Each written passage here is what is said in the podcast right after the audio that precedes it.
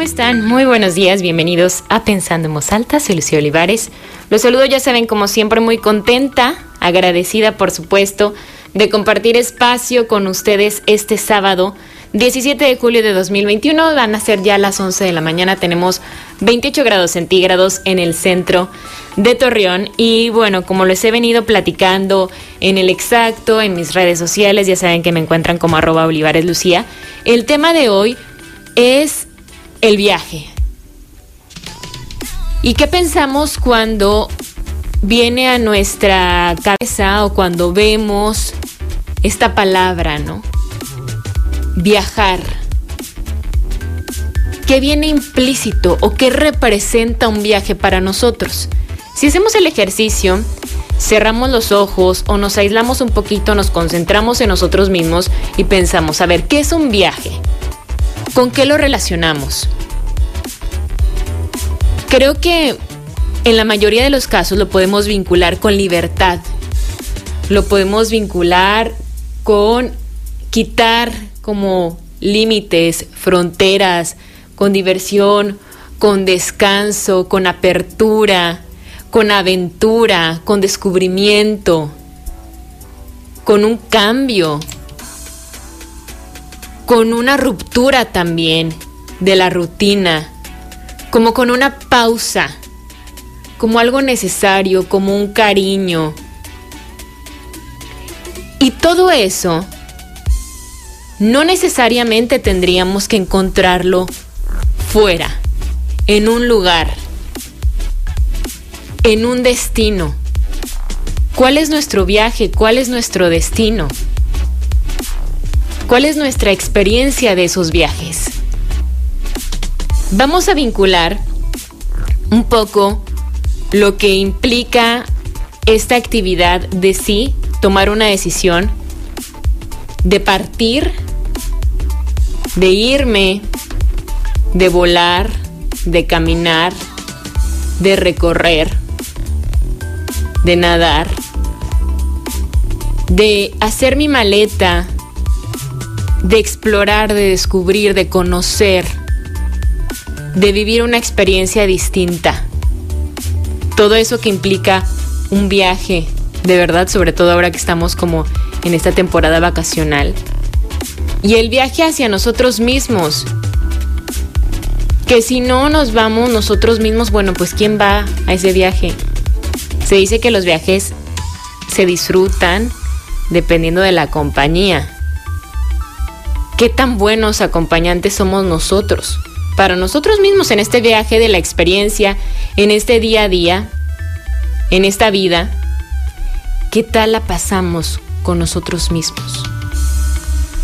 Dentro de los testimonios que vamos a escuchar, les agradezco mucho a David, a Gris, a Alex, a Diego, a Ana, que respondieron unas preguntas que viene en el prólogo de un libro que recomienda Alan Sarmiento, nuestro entrevistado el día de hoy, y que nos cuestiona o se cuestiona a sí mismo cuándo dejamos de cantar, cuándo dejamos de bailar, cuándo dejamos de hacer lo que nos gusta, cuándo dejamos de sentirnos cómodos en nuestro silencio somos nuestro mejor acompañante. El silencio nos dice mucho. ¿Qué nos decimos? ¿Qué nos decimos? Y además vamos a abrir esta conversación que me da mucha emoción, que, gracias a, a este trabajo en los medios de comunicación pude conocer a Ana Rodríguez. Ella es una mujer que desde hace 10 años ya nos platicará un poquito más su historia se fue a, la, a la aventura, a vivir a China, a trabajar a China, a una cultura completamente distinta, a experimentar también esta parte de la soledad, que fíjense, siempre les digo que los temas que, que trato y que elijo tratar en pensando en voz alta antes de, luego durante toda esta semana lo experimento mucho porque justo el, el domingo tuve la oportunidad de conversar con una persona que se fue hace 10 años también a la Legión Francesa, que ahora está en una misión en África y, y que bueno, ha experimentado por supuesto la soledad bajo una disciplina y ciertas normas y restricciones como lo que implica la Armada, ¿no? En Francia. Y, y, me hablaba mucho de esta sensación de soledad, de cuánto podemos aprender de nosotros mismos en soledad. Y me cuestionaba, él me hacía el cuestionamiento si la felicidad es individual o es colectiva. Llegamos a la conclusión que es individual, primero, para que pueda ser luego compartida. Creo que se aprende mucho de estos viajes de la experiencia. ¿A dónde decidimos ir? ¿Cómo vamos? Dependiendo de cómo vamos, es la experiencia que vamos a tener. De eso sí podría decir que estoy segura. Me encantará que se queden con nosotros, que nos dejen sus comentarios en el teléfono eh, es el 8711-201-955. Me pueden escribir también a través de redes sociales. Estoy en Facebook, en Twitter y en Instagram como arroba Olivares Lucía. Ahí mándenme su mensajito y por supuesto aquí lo compartimos. Alan Sarmiento estará con nosotros ya en unos minutos, pero primero escuchamos a Ana Rodríguez y nos cuenta su historia, el viaje de su experiencia. Pensando en voz alta Hola, mi nombre es Ana Rodríguez. Hace 10 años decidí viajar y decidí buscar trabajo fuera de México. ¿Cómo decidí salir de México? ¿Cómo decidí cambiar todo lo que tenía? Siempre sabía que, quería cambiar, que quería encontrar algo diferente y mm, siempre buscaba trabajo. Entonces era como tipo mi, mi pasatiempo buscar trabajo en línea y mm, me aferré un poco a eso, lo que nunca llegó hasta que decidí un día rendirme y aceptar el lugar donde estaba, lo que tenía, apreciar más las cosas que tenía en ese momento.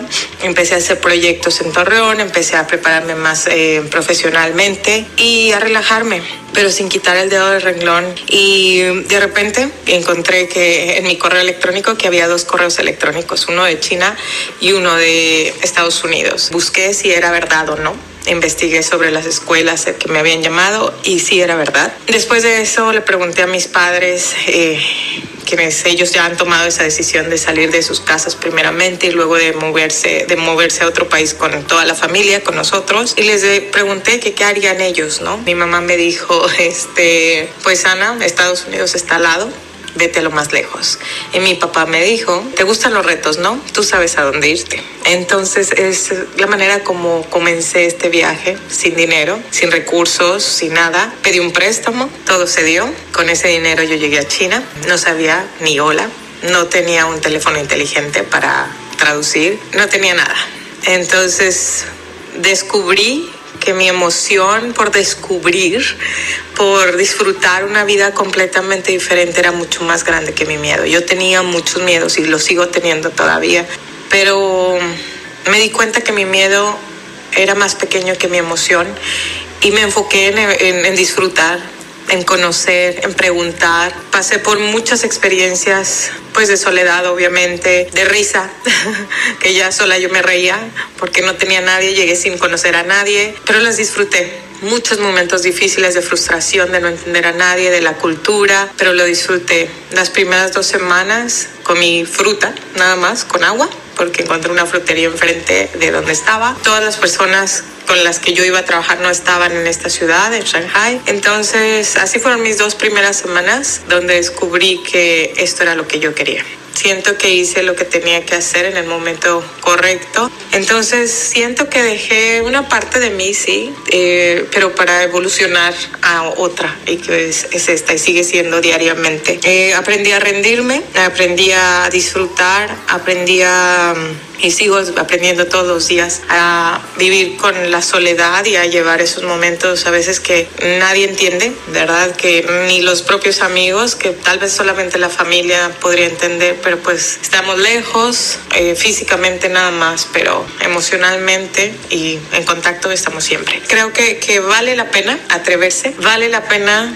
buscar otra emoción que sea más grande que el miedo. Puede ser una pasión, puede ser la diversión, puede ser esas ganas de descubrir y dejar que el miedo se quede un poquito más abajo. Y para saber qué realmente quieres hacer es estar en esos momentos de soledad y escucharse a uno mismo también. Entonces, el viaje la experiencia sigue todos los días, sigue con, con, la emoción más grande que el miedo todavía y la diversión de, de conocer a más personas y de disfrutar cada día. Conversar es compartir ideas, emociones, creencias, pensando en voz alta. Regresamos. ¿Cuándo dejaste de bailar? Cuando tristemente pensé que solo podía hacerlo acompañado. ¿Cuándo dejaste de cantar? No he dejado de cantar. Disfruto mucho de cantar yo solo. ¿Cuándo dejaste de hacer lo que te gusta? Es una pregunta complicada. Creo que en la vida adulta tienes que escoger a veces y ponderar lo que te gusta y lo que necesitas. Es importante encontrar un balance y nunca dejar de hacer lo que te gusta, lo que te apasiona. ¿Cuándo dejaste de encontrar consuelo en el silencio? Es una pregunta muy dura. Creo que fue cuando hace poco me di cuenta que no me gustaba estar solo, conmigo. Afortunadamente ya estoy en paz conmigo y, y descubrí que, que es importante darte ese tiempo a ti, de escucharte, de estar en paz contigo. Seguimos pensando en voz alta, soy Lucía Olivares. El tema de hoy, el viaje de la experiencia. Y como les decía, hoy tengo el gusto de compartir espacio con Alam Sarmiento. Alam psicólogo, actor, director de teatro, maestro. ¿Cómo estás? Muchas gracias por Hola, aceptar la Lucía, invitación. Qué gusto verte. No digas que soy psicólogo. Ah, bueno, ok.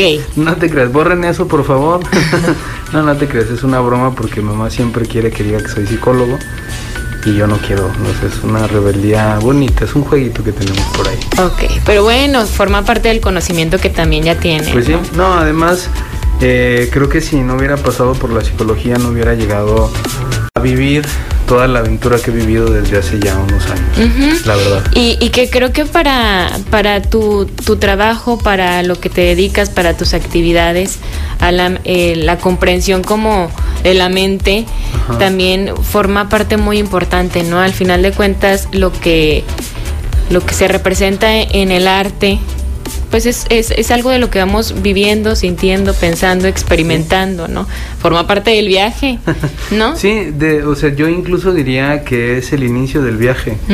Eh, por fortuna, y insisto, sin menospreciar algo tan maravilloso como la psicología y que es tan necesaria en estos días, sí encuentro mucha más posibilidad de comprender qué nos ocurre y responder preguntas de cómo llegamos aquí, más a través del arte que a través de, de una ciencia como la psicología, que insisto, no estoy en contra de ella, simplemente que por afinidad tal vez, por carácter, por pensamiento, me es más eh, atractivo el, el mundo del arte porque en vez de clasificar y definir, abre posibilidades. Y esas posibilidades a mí y a mucha gente han hecho pensar y poder entender de mejor manera qué nos ocurre. Eso es lo que yo creo. Sí, Y- que, y que creo que es una bonita forma de, de iniciar y mira, muy circunstancial. ya, ya te lo Así decía. es el viaje, así es el sí, viaje. ya te lo decía, porque sí, sí coincido que, que luego, pues el arte no, es, es una, es una expresión, ¿no? Estamos expresando lo que, lo que vamos sintiendo, lo que vamos viviendo, sin, a lo mejor sin este raciocinio, ¿no? Sin este dictado de, de qué estoy haciendo, por qué lo estoy haciendo, sino lo estoy, lo estoy sintiendo, ¿no?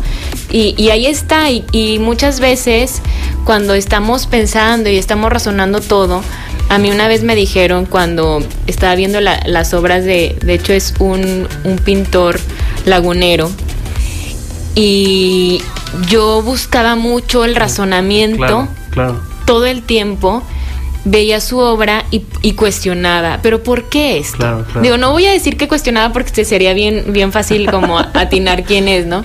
Pero cuestionaba, ¿y esto por qué? Y, y- y me daba cuenta que, que para la, la persona, para el artista, luego no es este tan como tan lindo el, ser cuestionado en, las razones por las cuales sintió hacer un trazo de tal o cual forma, ¿no? Sino que así lo fue sintiendo. Y a veces se dice mucho que, que nos podemos como desilusionar de de las razones porque no son no son nuestra propia interpretación, pero creo que eso tiene el arte, que es tan, o sea, que es tan universal, que está allí y que cada quien puede tomarlo de acuerdo a su experiencia tomar como el, el, mensaje. Es que, sabes, el arte, por lo menos como yo lo he vivido en este bonito viaje, que ha sido una experiencia muy locochona, es que permite algo que se ha ido perdiendo en la cultura occidental y es la capacidad del asombro.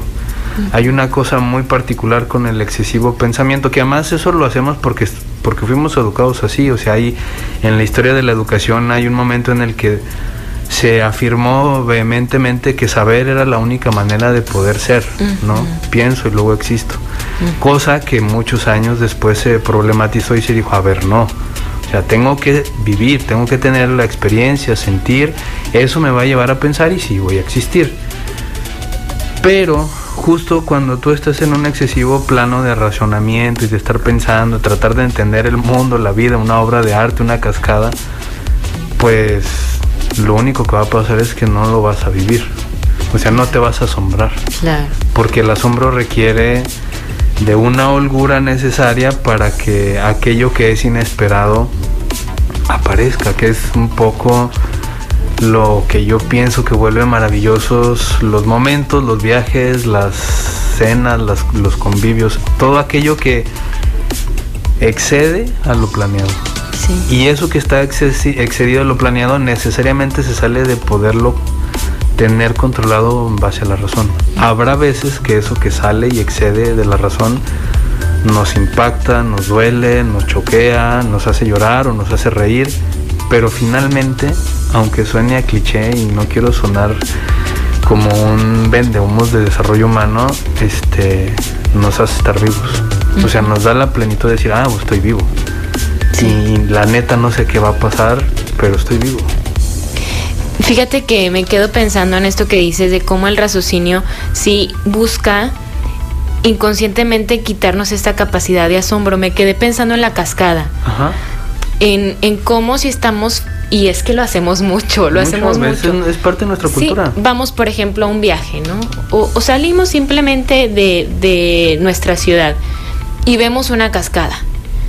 Entonces, hasta me imaginé como a la familia o al grupo de amigos o los turistas, quienes sean, observando un, un, fenómeno, algo que estoy, tengo enfrente de mis ojos y diciendo, pero ¿cómo? O sea, es que seguramente el, el agua cae así y encontrando como hasta esta esta parte matemática y, física que hace que esto, que el agua caiga, que se ve, que el ruido. y luego hasta volviéndolo una materia prima, ¿no? Ah, y con eso van a generar electricidad, entonces ya se acabó todo el asunto. Exacto. Entonces eso efectivamente te quita la capacidad de admirar y, y de sorprenderte y de y de estar frente a algo que en ese momento te puede hacer sentir como esa tranquilidad, la vida fluyendo y, y ya, o sea, no, sería necesario más nada, ¿no? No sería necesario más que vivir ese momento, contemplarlo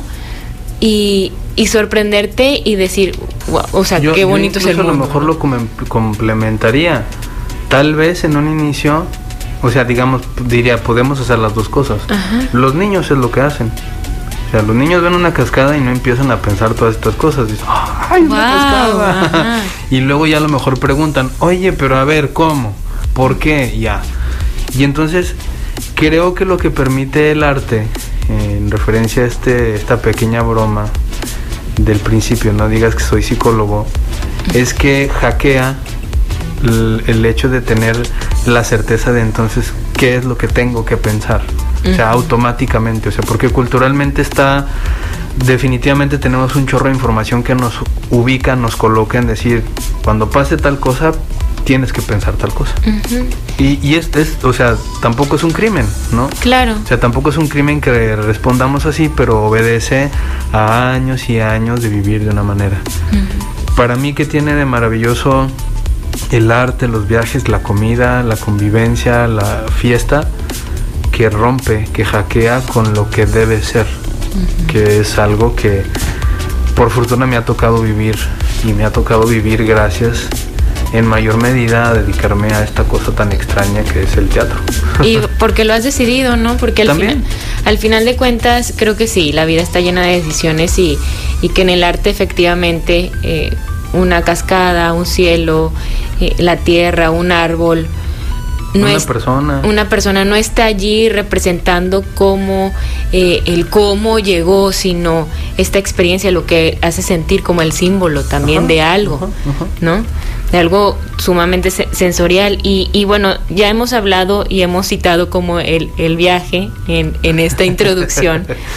y, y platicar un poco de cómo llegamos a, a titular esta conversación como el viaje tú me, tú me compartiste tu libro, esta, esta bitácora que lleva por nombre Me encantó, desde el olvido del ser. Y, y, vas relatando tus, tus encuentros, un descubrimiento e, en un viaje y, y creo que caíamos como en cuenta, bueno, yo, que efectivamente cuando decidimos hacer un viaje, como muchas veces estamos así como esperamos el fin de semana para ya terminar tu jornada laboral y poder hacer otras cosas. Y se dice mucho de que esta, esta frase que también es muy cliché de que construyas una vida en la que no estés esperando el fin de semana o que no estés esperando las vacaciones, ¿no? que no estés trabajando 11 meses y medio para dos semanas de vacaciones o una semana de vacaciones al año, sino que realmente pues que, que la vida se, te sea placentera, ¿no? Y que tus actividades y que tú estés decidiendo y haciendo algo que, que te gusta todos los días, no nada más por un momentito. Pero sí creo que lo podemos entender así, que llegan momentos en los que dices, necesito, necesito irme de viaje, necesito eh, descansar, necesito cambiar de, de, de ambiente. Y desde qué punto o sea, ¿cómo llegamos a tomar esa decisión? Cuando nos sentimos cansados, cuando nos sentimos abrumados, cuando ya nos, nos sentimos sorprendidos, claro. tal vez, ¿no? Porque ya estamos como un poco en automático, cuando ya no estamos observando, ya no estamos sintiendo, cuando te das cuenta que estás frente a una computadora tecleando, imprimiendo cosas, haciendo, hablando, o sea, ya como en un una producción, o sea... Sí, sí, sí, como en una inercia de hacer y hacer. Sí, como en un maquetado. Sí, nada más. Y, y creo que cuando decimos necesito un viaje es como necesito conectar otra vez, necesito como que sentir otra vez, necesito... Mmm, sí, o sea, volver a, a, a experimentarme, ¿no? Hay, hay una sensación de, de presente. Recientemente, voy a, a propósito de lo que dices porque me, me hace pensar en eso. Recientemente yo estaba ahí acomodando las luces en Plan B, que es un estudio de teatro para quien no lo conozca. Y estaba recargada la escalera en la pared, yo estaba hasta arriba de la escalera. Y de pronto la escalera se empieza a mover. O sea, yo estaba a 4 metros de altura. Justo en ese momento en el que siento que ya no hay piso, me doy cuenta que es lo que estoy haciendo. O sea, justamente cuando ya no está esa base de seguridad que puede, que es lo que puede dar la sensación de trabajar, de hacer las cosas seguras, de tener una solvencia económica, de hacer lo que todos los días hacemos en esta cosa de producir, producir, hacer, hacer, hacer, hacer. Cuando eso se nos va, que pasó un poco en la pandemia, uh -huh. fue así como de, ¿dónde estoy? Justamente ese momento, ese, ese wow, pequeño cierto, impacto sí de decir, se me fue el suelo, sí, es cierto. me hace decir, ¿qué estoy haciendo aquí? ¿Con qué capacidad de atención? ¿Y a dónde quiero ir? Bueno, al piso no porque me va a partir la cara. Entonces hago algo. Creo que a veces los viajes, a veces ciertas experiencias son metafóricamente lo que se dice, nos mueven el tapete, nos quitan el piso y nos hacen volver a estar tan presentes que queremos tomar decisiones, podemos tomar decisiones y nos damos cuenta que ya no estábamos tan bien en donde estábamos. Uh -huh. Yo ya estaba muy cansado de estar ahí arriba en la escalera. y si me hubiera dado cuenta de eso, a lo mejor se hubiera evitado el, el pequeño susto. Sí, es cierto. O sea, es completamente cierto. Y, y, creo que buscamos tanto el que la escalera esté firme, ¿no? ¿Sí? O sea, nos queremos O sea, como- pensando que a fuerza tengo que estar haciéndolo ya en ese momento, porque si no, entonces ah, buscamos que siempre esté firme en la escalera, aunque yo, yo creo, como en mi experiencia de vida y lo que me ha tocado observar a mi alrededor, que siempre se te mueve.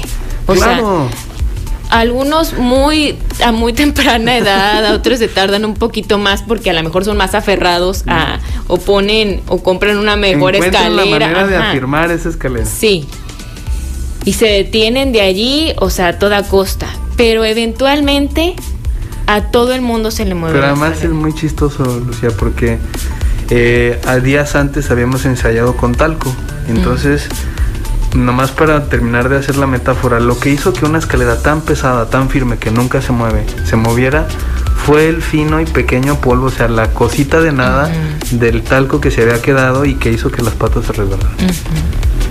O sea, evidentemente podemos siempre querer afirmar las cosas y decir son así, pero habrá algo tan pequeño como el talco que diga, ajá, pues no. Claro. Ahí te va y a ver qué haces, ¿no? Claro. Y a veces nos estamos como defendiendo de, de algo que pudiera ser muy fuerte, muy grande, de un movimiento así como. O sea, justo no, o sea, yo al sentir que se caía la escalera, en vez de, o sea, ahí, ahí sí creo y se lo debo gracias a todos mis maestros de expresión corporal, de teatro, lo que sea, porque an- ante no sentir el piso no me espanto, sino digo, ¿qué hay que hacer? Y, y me acompaño de la escalera para al final saltar de ella, es decir, Ujú, la otra cosa es que yo hubiera querido quedarme firme ahí. Claro. ¿no? Como es también la imagen de este surfista que va a la ola y que en vez de estar lidiando con el desequilibrio, quiere afirmarse en el equilibrio y pues se va a dar en la torre. Claro, y no baila con ella. Exactamente. Tiene que ver mucho con eso. Entonces, te mueves. O sea, ¿cómo te, te, te unes al movimiento? ¿no? Exacto. O sea, creo que una de las cosas que podría pensar ahora es, eh, es la, la- insisto, aunque suene cliché, no me dedico a eso, pero es más bailar la vida que lucharla.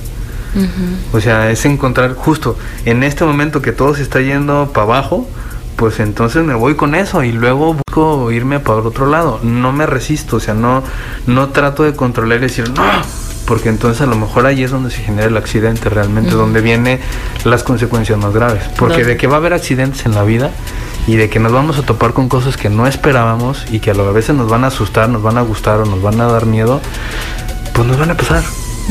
O sea, de que va, a pasar algo que no está en el script, va a pasar. ¿Qué vamos a hacer? Pues depende de que hemos ido cultivando en nuestra vida, todos los días. Ay, ¿Y cómo de- decides ahora sí que caerte junto con la escalera? ajá. ¿no? O sea, exacto, ¿no? Pues, Decir, pues, bueno, voy a caer, pues ¿no? Ya, ya, o sea, ya voy, Voy para abajo, pues a ver cómo. Todavía hago? ahorita puedo decidir si de pompis o de cara. O, o, o, o al no querer decidir caer o querer pensar que puedo volar, que es absurdísimo, pues terminar no haciendo nada y sin lastimarme. Exactamente. Alan, vamos a hacer la primera pausa. Antes escuchamos a Gris que también responde a estas preguntas que hace Ángeles Arrien en el, en el prólogo del libro Mapas de, del Éxtasis. Mapas para el Éxtasis. Justo sobre esto, ¿no? De cuándo dejamos de bailar, cuándo dejamos de, de cantar, cuándo dejamos de, de sorprendernos o de sentir las historias, los cuentos, cuándo dejamos de, de encontrarnos cómodos ante el silencio, que es lo mismo de encontrarnos cómodos pues, con nosotros mismos. Ajá. Vamos a escucharla, hacemos la pausa y regresamos. Vámonos. ¿Cuándo dejaste de bailar? Yo dejé de bailar cuando la música y el ritmo ya no corría de la misma manera por mis venas. Dejé de bailar cuando mis movimientos y mi libertad le fue incómodo para alguien más. ¿Cuándo dejaste de cantar? Dejé de cantar cuando mi voz fue invalidada. ¿Cuándo dejaste de hacer lo que te gusta? Dejé de hacer lo que me gusta cuando las obligaciones y expectativas de la sociedad y de la vida adulta rebasaron por completo pues todo. Cuando esperaban de mí algo más o cuando sentí que lo que yo hacía y lo que yo a mí me gustaba tal vez no era lo que los demás esperaban. Cuando dejaste de encontrar consuelo en el silencio, dejé de encontrar consuelo en el silencio cuando el ruido en mi mente y en mi corazón era mucho más que el exterior. Sin embargo, hoy puedo decir que bailo, canto, hago lo que me apasiona y me gusta y claro que encuentro consuelo en el silencio, porque hoy puedo decir que me encuentro en el silencio. Conversar es compartir ideas, emociones, creencias, pensando en voz alta. Regresamos. ¿Cuándo dejaste de bailar? ¿Cuándo dejaste de cantar? Bueno, yo creo que esas dos cosas, hablando literalmente, es algo que yo creo que las personas nunca dejamos de hacer y cuando de plano ya las dejamos de hacer es porque en verdad estamos jodidos, algo así. Muchas veces como que nuestro refugio, nuestra forma de sacar lo que no queremos, este, nuestro, nuestra forma de despejarnos. Pero bueno, cuando dejas de hacer lo que te gusta, muchas veces a mi parecer no es que dejes de hacer lo que te gusta, sino que para hacer absolutamente lo que sea, para levantarte cada mañana, siento que debemos tener una inspiración, un motor, claras. Y pues cuando no tenemos esta inspiración, esta motivación, es cuando ya sientes que algo te falta, ¿no? O sea, no haces las cosas con gusto, simplemente te levantas sin ganas de hacer lo que haces en cualquier día de rutina, que la rutina también es algo que tiene que ver, cuando caes en esa cierta rutina tú dices, te sientes ciclado y dices, ya, necesito algo diferente, y ahí es cuando tú, tú dices como que yo ya necesito algo nuevo, necesito comenzar, no sé, dependiendo de la situación, a lo mejor hasta empezar de cero, no me siento bien, no hay algo que, que te llene, no hay algo que que tú digas que te haga completamente feliz y pues ahí es donde topas, ¿no? Y vas por abajo. Bueno, y en cuanto a cuándo dejaste de encontrar consuelo en el silencio, yo creo que tiene mucho que ver con las ideas que ya nos metimos en la cabeza y pues no nos deja, ¿no? O sea, no está ahí picando siempre, siempre, siempre. Antes de dormir, todos los días, ya es cuando dices, híjole, ya, ya es un punto de límite cuando no puedes estar en paz contigo mismo por tener la inquietud de tener que cambiar las cosas. En mi caso yo tenía ya la intriga de querer empezar de cero, ya no me sentía a gusto con mi vida tal cual y pues me costó mucho la decisión. Estuve años, yo creo, pensándola, este, con la idea en la cabeza de, de hacer algo nuevo, de hacer un cambio muy drástico, pero pues lo pensaba y lo pensaba y, y pues no lo podía concretar por lo mismo de, de, solamente este, no decidirme más bien. Y pues yo creo que para tomar esa decisión lo que tuve que hacer es prácticamente tomarla con los ojos cerrados. Me di cuenta que la estaba pensando mucho y en cuanto menos, o sea, acordé, ya, ya estaba en otro país, este, haciendo cosas diferentes y con una vida completamente distinta a la que tenía. Pero pues sirva o no a futuro, este, pues toda esa experiencia, ¿no? Y, y yo creo que para ese presente, ese pasado en ese momento, sí funcionó y valió la pena. Seguimos pensando en voz alta, soy Lucio Olivares, estamos hablando del el viaje de la experiencia. Platico con Alam Sarmiento y, y bueno, justo como de los viajes y de lo que aprendemos. Ahorita platicábamos fuera del aire de lo que te enseña un viaje, ¿no? Una vez que ya detectas si necesito como esta siento que es esta como libertad de, de sentir, o sea, creo que si pensamos como en viaje, Ajá. lo que viene a nuestra mente o nuestras sensaciones, lo que se genera es como, ay, o sea, como es ay, respirar diferente, como un poco la libertad, la aventura, eh, el quitarme un poquito la responsabilidad del día a día. Y es esto lo que nos, nos, nos representa, ¿no? Como un desahogo, un descanso. Es, es pasa algo muy, muy interesante, o sea, nos damos cuenta de que finalmente estamos ejecutando un rol en el lugar en el que estamos. Ya eh, tenemos uh -huh. asignado un personaje. Exacto. Te sales de la obra, o sea, te sales del escenario, Exacto. o sea, por irte a otro, uh -huh. a viajar. Y el, el, esa demanda se baja, ¿no? Uh -huh. O sea, vas a un país muy lejano, como me tocó ir a Calcuta, y allá ya no era Alam Sarmiento, sino uno más. Uh -huh. Y que iba a empezar a hacer su propia historia allá, pero pero justamente te deslinda, te, te, te, quita un poco el peso de tener que, que en la vida cotidiana, en el lugar en el que vives, todo el tiempo está ahí jugando, ¿no? Y además la compañía, o sea, finalmente cuando uno se va lejos o cuando uno sale de su zona de confort, siente esta sensación agradable de ah, un respiro, pero también de pronto cuando eso se acrecenta, dices, ay, me siento solo. y ahora ya, ya, no tengo a mi gato Pancho que me siga bien. y entonces empieza a haber otra, otro reencuentro con uno mismo. Sí, claro. Es verdad, porque sí, sí jugamos y sí tenemos personajes desde muy chiquititos nos tocan. Nos los ponen, ¿no? Yo siempre digo, a mí desde muy chiquita me pusieron el personaje de ser una niña muy inteligente, muy responsable, muy buena en todo lo que hacía. Si bailaba ballet, uy, era la mejor bailarina de ballet.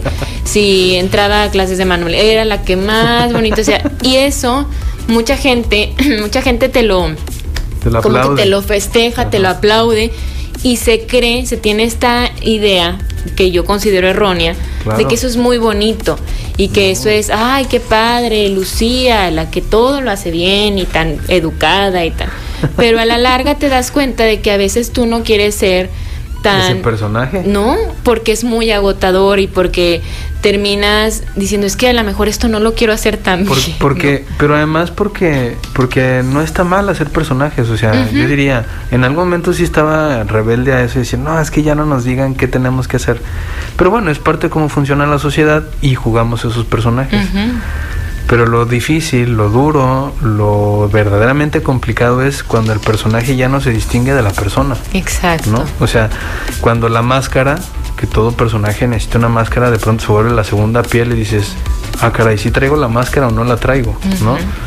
Eh, porque finalmente hay una cosa bien bonita con el teatro, el término hipócrita no es como, o sea, el origen del término hipócrita no es como lo concebimos ahora, que es alguien que es falso, que miente. Hipócrita es alguien que habla detrás de una máscara. Nada más. Y ese es el, o sea, el, digamos, el tatara, tatara, tatara, tatarabuelito de un actor se llamó primero hipócrita. Y es alguien que se presenta con una máscara y te dice, mira, yo quiero decir esto. Y diciendo cosas importantes, es decir, un hipócrita no necesariamente miente. Dice algo que no es personal. Ok. Entonces está bien a veces jugar esos roles, decir, ah, mira, pues soy una excelente bailarina de ballet, está bien, juego ese rol, pero no solo soy eso. Exactamente. Yo me puedo quitar la máscara y también puedo hacer muchas cosas. Es más, me puedo poner muchas más, pero además detrás de todas las máscaras hay alguien. ¿Quién? Pues yo. Sí, me puedo quitar esa máscara y ser una mujer que también quiere descansar un día y no ir a ensayar hoy. Por ejemplo. ¿Sí me explico? Porque luego eso, eso es lo que de repente entra como en shock el decir, híjoles, que hoy me siento muy cansada y hoy quisiera estar en mi pues casa acostada o ir y comerme un pan, no sé, pero es hijo, pero es que yo soy la mejor bailarina, las bailarinas no faltan a los ensayos. Entonces, ahí sí creo que puedes hasta desvincularte un poco de lo que tú eres, porque es lo que tú necesitas y lo que tú quieres y, y un deseo que también tienes, ¿no? Entonces, Pero además te vuelves mala actriz o mal actor, porque el mal actor no distingue entre el personaje y lo que tú eres. Exactamente. Entonces, sí como dices, creo que eh, estos viajes, sobre todo los que se hacen, digo, pensando tal cual en un viaje, en algo que emprendes, te vas a algún lugar, eh, como el decir aquí, pues el único que sabe quién soy soy yo, ¿no? o sea, a nadie... Exacto. Estás aquí en Torreón, en México, y la gente sabe Alan Sarmiento, el actor, el director de teatro, ¿no? Vinculado, Alan Sarmiento de teatro. Entonces te vas a un lugar y, y nadie sabe quién eres, ¿no? Tú te puedes presentar como tú quieras, tú eres una persona que está, está allí y se está experimentando y está como encontrándose también con estos elementos externos, que siento que eso es lo que tiene también de maravilloso la vida, que, que aprendemos mucho de nosotros, sí en esta soledad, pero también, claro, en el acompañamiento de gente y, y de lo que experimentas al, al ver algo, al, sorprenderte, al hacer algo por primera, por primera vez. Sí, sí. Y a veces eh, recuperando la posibilidad de plantarnos en la vida como si fuéramos aprendices, es decir, como si a otra vez lo fuéramos a hacer por primera vez, que es otra de las cosas que yo redescubro en, en los viajes y sobre todo en los viajes que han sido altamente significativos, cuando otra vez tengo que aprender a, a comunicarme para ir a comprar agua o para pedir chance y jugar un, un partidito de fútbol. Les digo, me pasó en India que de pronto en este asunto de ya no es Alam el director de teatro, ni el psicólogo, ni nada del hijo de la familia, ni, ni el amigo, nada. Era llegar y con un grupo de 20 personas decirles, oigan, yo quiero jugar, ¿puedo? Y, y empezar a tejer otro tipo de relación sin tener que estar cargando a cuestas pues a ese personaje. Que insisto, no es que esté mal. Claro. No se trata de quitarnos las máscaras por completo, solo ser conscientes que las tenemos y que a veces desplazarnos del lugar conocido pues nos da chance de volver a re, reencontrarnos y re, enriquecernos eh, y dejar de lado a lo mejor ciertas cosas que lo único que hacían era darnos una falsa seguridad. Te, perdón, te citaba en estos días de, de lo que leía en este en esta bitácora del olvido del, del ser hablaba sobre la vulnerabilidad Ajá. que a veces la estamos esquivando no como que no no la queremos tocar no queremos que nadie la pise no la queremos sentir pero y, y a pesar de eso la vulnera- vulnerabilidad es la que nos enseña más de, de nosotros. Claro, porque nos otra vez nos hace ser vivos. O sea, nos hace estar vivos, nos hace estar ahí, ¿no? De pronto llegar a un lugar en donde nadie habla tu idioma y donde aparentemente todo es un caos, este re- refuerza el hecho de, ay, Dios mío, ¿y ahora qué voy a hacer? Oye, es que qué fuerte, por ejemplo, una, una persona que puede ser muy reconocida en su país, en su ciudad, que, que tiene mucho conocimiento desde su área y de repente llegar a un lugar en el que pues la inteligencia se ve un poco mermada porque la comunicación, digo, la verdad es que si no puedes comunicarlo es, es complicado, Es. Y, y, y dices, no puede ser que yo quiero ir al baño, te- necesito buscar un baño y no, no sé cómo llegar a él, o Sí, ¿cómo claro, sí, lo que sea, o Ajá, sea. al- o algo muy básico y primario, y que se te dificulta y, y que no puedes acceder a algo como podría ser aquí muy fácil porque pues digo na- nadie te conoce y de repente como como creo que ahí te planteas y te cuestionas mucho la existencia no a ver cómo es esto de la vida entonces soy dependiendo del lugar en el que estoy soy dependiendo de lo que hago soy dependiendo de las personas con las que me relaciono porque pues la vida no es nada más eso Sa- ¿Sabes qué logro descubrir, Lucía? Y eso para mí ha sido algo que trato de no olvidar. Que esta cosa de, del, del ser no es única. O sea, creo que hay algo en nuestra cultura occidental que haga fuerza, quiere decir, eh, las cosas solo son de una manera. Yo solo soy una sola cosa. Entonces, si quiero ser congruente y auténtico, no puedo ser estos otros yo descubro que no es tan así. O sea que yo de- soy y dependo del lugar en el que estoy, de la situación en la que estoy, de la etapa de vida en la que estoy y no tendría por qué mantenerme igual siempre. wow wow Tampoco es que sea cualquier cosa y que no haya un parámetro o una estructura de, ah, pues entonces voy a hacer cualquier cosa, entonces me vale gorro, ¿no? No, no, no, o sea, pero sí creo que nos co-construimos con lo que nos rodea y eso es maravilloso y de alguna manera también es una forma de entender la soledad, o sea, eh, que es como estar claramente bajo el sol y saber que... eh, puedes vincularte. O sea, para mí la soledad es la posibilidad de que te puedes vincular con algo. En ese momento en el que te descubriste ahí existiendo. ¿Qué descubriste, Alan, en este, en ese viaje a, la a la India? ¿Qué observaste? Porque hablas mucho también de, de esa capacidad de observación que luego se puede ir perdiendo, como lo decíamos ahorita en el, en el, en el corte, que de repente estamos haciendo siempre lo mismo, Lo mismo. que ya ni vemos. A mí me, a mí me pasa con algo bien sencillo, ¿eh? Cuando llega algún invitado y me dice, qué bonita cabina. Y, Sí. y que yo a lo mejor, Ya no es que no la vea bonita, pero como la veo siempre, ya pierdo esa capacidad de decir, mira, como cuando puedo yo llegar a un lugar por primera vez y decir, ay, qué bonito jarrón. Y a lo mejor la persona ha pasado 80 veces en el día por, por ese jarrón y no lo está observando. Pues básicamente lo que a mí más me, me, me llama lo que más me, me, ha dejado como aprendizaje, pero más que aprendizaje como experiencia, es a descubrir que no hay una sola forma, o sea que las, la posibilidad de posibilidades es algo que olvidamos cuando nos habituamos a algo, cuando nos dejamos consumir por la inercia.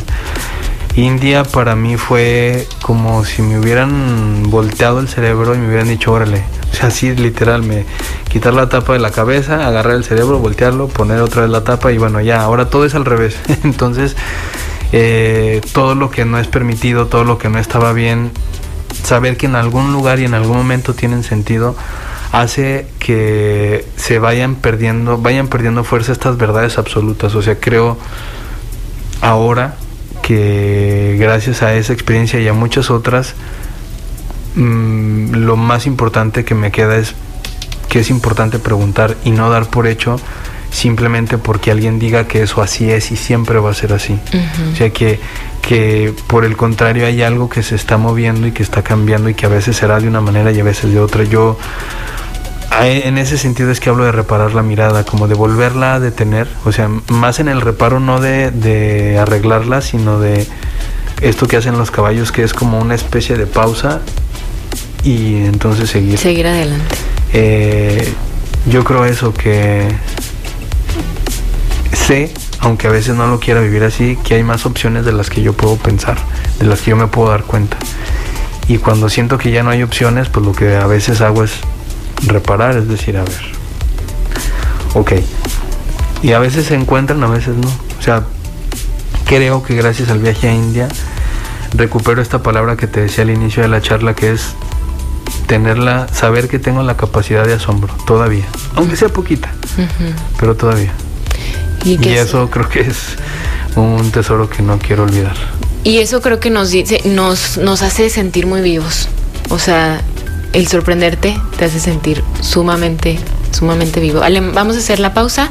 Escuchamos antes a Diego. ¿Cuándo dejaste de bailar? Yo creo que mi último baile que disfruté plenamente fue mi baile de graduación allá por el año 2018, cuando me gradué de la licenciatura y pues para mí fue muy feliz ese momento y después de eso por unos problemas de pareja creo que ya jamás tuve oportunidad de hacerlo de nuevo y pues no me atreví a hacerlo como yo solo. Cuando dejaste de cantar yo la cambiaría un poquito porque soy una persona que no se expresa en ese sentido. Es algo, eh, mi persona es algo tímida, pero me pasó algo curioso porque eh, hace poco, pues yo solo en el carro escuchando música me pongo a cantar.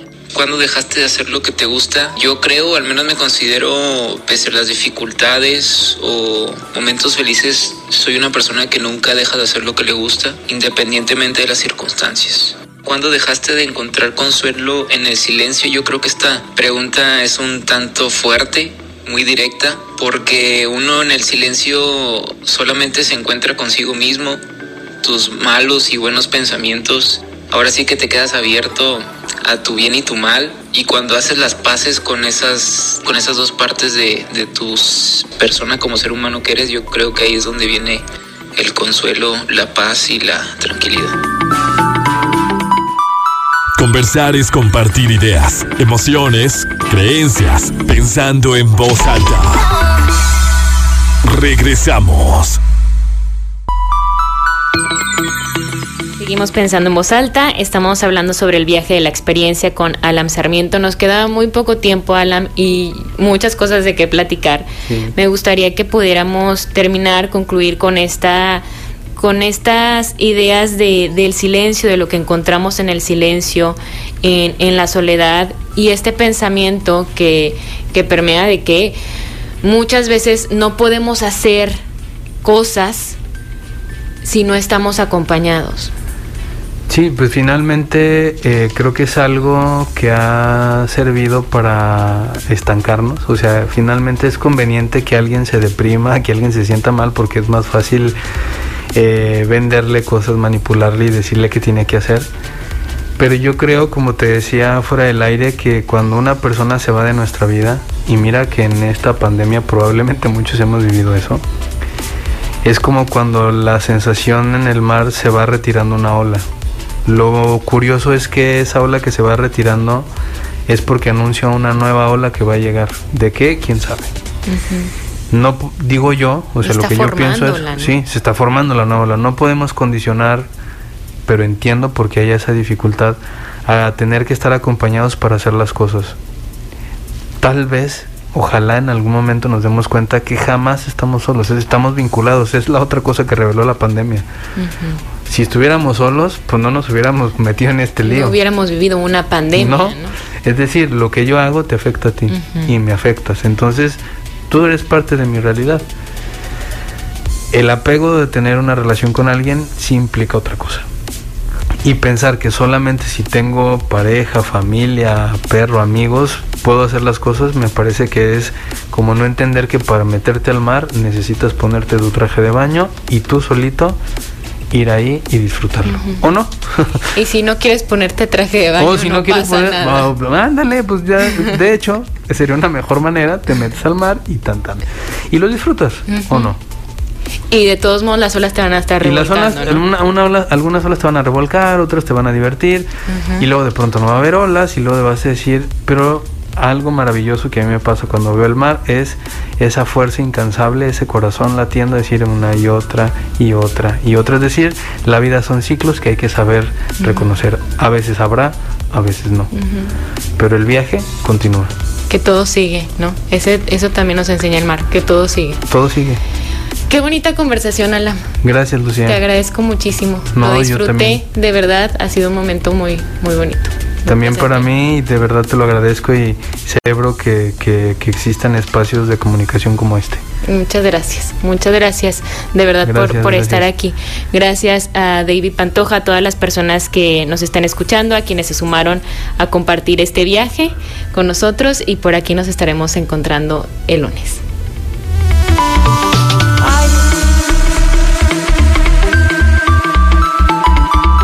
Conversar es compartir ideas. Compartir ideas. Emociones, creencias. Es pensar en voz alta.